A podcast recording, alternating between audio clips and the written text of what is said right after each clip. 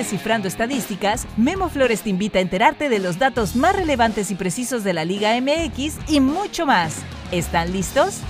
¡Arrancamos! Hola, bienvenidos a Descifrando Estadísticas. Soy Memo Flores y hoy en este podcast haremos un recuento de los seleccionados mexicanos que tuvieron actividad en las principales ligas en Europa. El fútbol del viejo continente llegó a su fin en la temporada 2022-2023, en la que hubo 14 seleccionados mexicanos que tuvieron actividad en las principales ligas del viejo continente, y solo 4 tricolores consiguieron un título con sus clubes. Los campeones mexicanos en Europa fueron Irving Lozano, quien con el Napoli se llevó de principio a fin la Serie A. Se convirtió en el primer mexicano en ganar un título en Italia. El Chucky jugó 41 partidos con el Napoli en la temporada, 32 en la Serie A y 9 en la Champions League, llegando hasta los cuartos de final. 24 partidos los disputó como titular y únicamente 2 fueron completos. Marcó 4 goles en esta temporada que terminó, 3 en la Liga Italiana y 1 en la Champions League.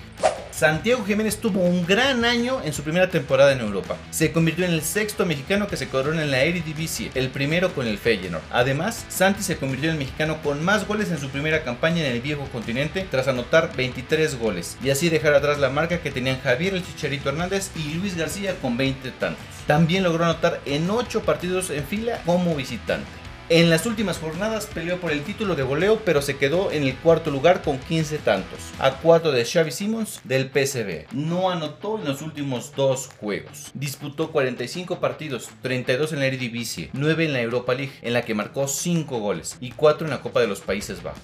En 27 juegos fue titular y 10 fueron completos. Salió expulsado en el último partido de la Europa League y fue amonestado 5 ocasiones. Estará suspendido en el primer partido de la Champions League la próxima temporada en tanto que Eric Gutiérrez ganó la Copa de los Países Bajos y se la ganó al Ajax de Edson Álvarez y Jorge Sánchez. En su quinta temporada con el PSV, el Guti disputó 43 partidos, 30 en la Eredivisie, 5 en la Europa League, 4 en la Copa de los Países Bajos, 4 en la fase previa de la Champions. Anotó 5 goles, uno en la fase previa de Champions, uno en la Europa League, 2 en la Eredivisie y uno en la Copa de los Países Bajos. Fue titular 21 partidos y jugó 15 partidos completos y Orbelín Pineda, quien fue campeón en la Liga Griega con el AEK y también alzó la Copa Griega. Disputó 42 partidos bajo las órdenes de Matías Almeida. Jugó 36 partidos en la Superliga Griega, 31 de ellos como titular y completó 6 partidos. Los otros 6 juegos fueron en la Copa. En 3 fue titular, 2 fueron completos y marcó una anotación. En total hizo 10 goles, 9 en la Liga y 1 en la Copa. Y la próxima temporada jugará la Champions League. Cabe mencionar que el Sevilla, donde juega Jesús el Tecatito Corona, fue campeona en la Europa League, pero el mexicano no fue registrado por su equipo debido a la lesión que sufrió recién iniciada la temporada. Ahora hablaremos de los que no consiguieron un título en la temporada 2022-2023. Empezaremos con Gerardo Artiaga, quien estuvo muy, pero muy cerca de conseguir su primer título en el viejo continente. Pues todavía en tiempo de compensación tenían el campeonato, pero un gol al minuto 94 les quitó la corona. En su tercera temporada con el Genk, el lateral izquierdo mexicano jugó 40 partidos, 38 de la Liga Belga y 2 de Copa. 36 fueron completos, vio la amarilla 10 veces y sufrió una expulsión que fue en la jornada 17 contra el Anderlecht. Marcó dos goles, ganó 24 partidos, empató 8 y perdió 8 mientras que Andrés Guardado disputó 34 partidos en su sexta temporada con el Betis, 19 como titular y 7 completos. 26 juegos fueron en la liga, marcó un gol que fue a Almería en la jornada 21. Disputó 7 partidos de Europa League. El Betis quedó fuera en octavos de final tras caer con el Manchester United y jugó la Supercopa de España, encuentro en la que recibió su primera tarjeta roja en Europa, después de más de 500 partidos disputados. Su equipo terminó en el sexto lugar de la tabla y jugará la Europa League la próxima temporada. Edson Álvarez cumplió su cuarta temporada con el Ajax. Esta campaña jugó 43 partidos, marcó en total 4 goles. Encaró 31 de los 34 partidos de la Eredivisie esta campaña, 26 fueron completos, anotó 3 goles. Disputó 6 partidos de la Champions League, 4 completos, y anotó un gol. Pero el Ajax quedó fuera en la fase de grupos, por lo que entró a la Europa League, donde jugó nada más 2 encuentros. Uno completo y el otro salió expulsado al minuto 97 contra el Unión Berlín en los 16avos de final. Jugó 4 partidos de la Copa de los Países Bajos, que fueron 3 completos. Disputó la final contra el PSV y la perdió. En total ganó 24 partidos, empató 10 y perdió 9. Recibió 15 tarjetas amarillas y el Ajax terminó hasta el tercer lugar, por lo que disputará la próxima temporada la Europa League. mientras que su compañero Jorge Sánchez, debutante en Europa, jugó 26 partidos esta campaña con el Ajax, 10 de ellos completos, y marcó 3 goles, 2 en la Eredivisie y 1 en la Copa de los Países Bajos. Encarró 17 juegos en la Eredivisie, 5 juegos de Champions League, 4 de la Copa de los Países Bajos, ganó 3 encuentros, empató 7 y cayó en 6 ocasiones. Ya no jugó las últimas 3 jornadas de la Liga Holandesa.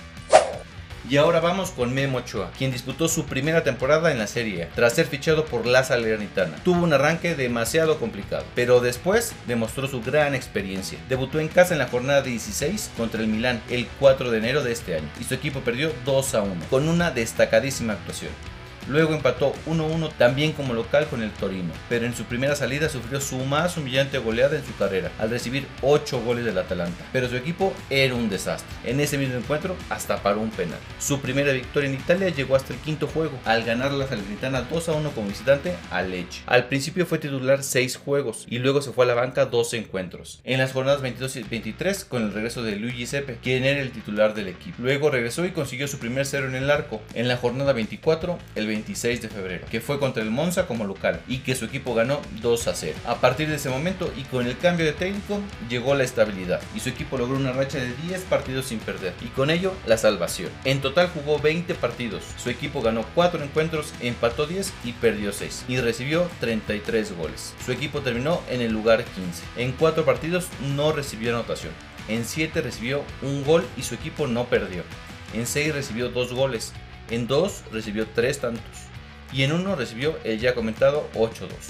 César Montes llegó a la mitad de la temporada a España para su primera experiencia en el extranjero y fue con el Español de Barcelona, con los que jugó 22 partidos, 2 en la Copa del Rey y 20 en la Liga. Y aunque es defensa, anotó 3 goles, que fueron al Betis, al Atlético de Madrid y al Valencia. Montes debutó en la Liga el 7 de enero contra el Girona en la jornada 16. Fue titular en 18 de los 20 juegos en la Liga, más los 2 que disputó en la Copa del Rey. Solo contra los Asuna en la jornada 20 no completó el partido al salir lesionado al minuto 39, lesión que lo alejó de las canchas dos partidos.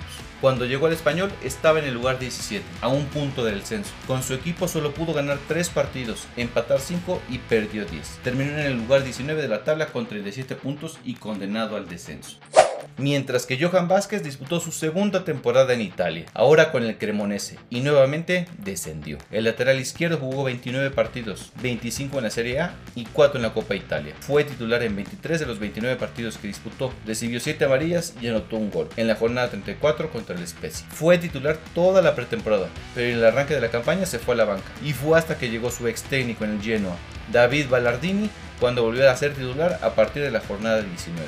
Su equipo terminó en el lugar 19, descendió en la penúltima jornada. El punto favor para Johan es que el Genoa regresó a la Serie A, equipo que es dueño de su carta y podría mantenerse en la Serie A.